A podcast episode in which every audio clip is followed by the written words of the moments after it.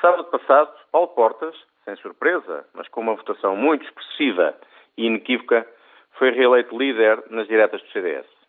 Surpreendente terá sido a não eleição de Luís Nobre Guedes como delegado ao Congresso. Há meses o Dr. Nobre Guedes assumira finalmente as suas divergências políticas que o seu comportamento já muito não conseguia ocultar com a direção de Portas.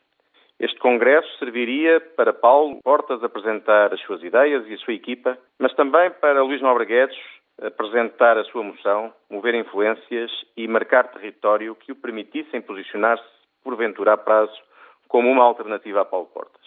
São públicas algumas divergências políticas que mantenho com o Dr. Nobre Guedes. Somos pessoas independentes da política, é natural e até saudável que algumas vezes diverjamos. Respeito também o voto dos militantes de Lisboa, mas não posso deixar de lamentar, lamentar muito, a não eleição de Nobre Guedes para o Congresso. Durante anos a fio foi o número dois de Portas, só não o foi quando aceitou ser ministro.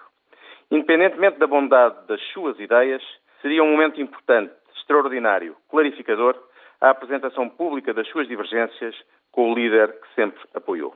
A culpa da sua ausência não creio, porém, que possa ou deva ser imputada a Paulo Portas, mas a um medo atávico dos militantes do CDS em consentirem ou favorecerem a apresentação das diferenças, o conflito aberto num partido ainda com uma cultura nem sempre tão plural quanto seria desejável.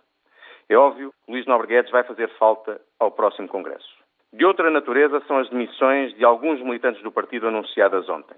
Cheiram a intolerância dos próprios para com o resultado da votação de sábado e, sobretudo, a oportunismo político. O deputado José Paulo Carvalho nunca me convenceu, confesso.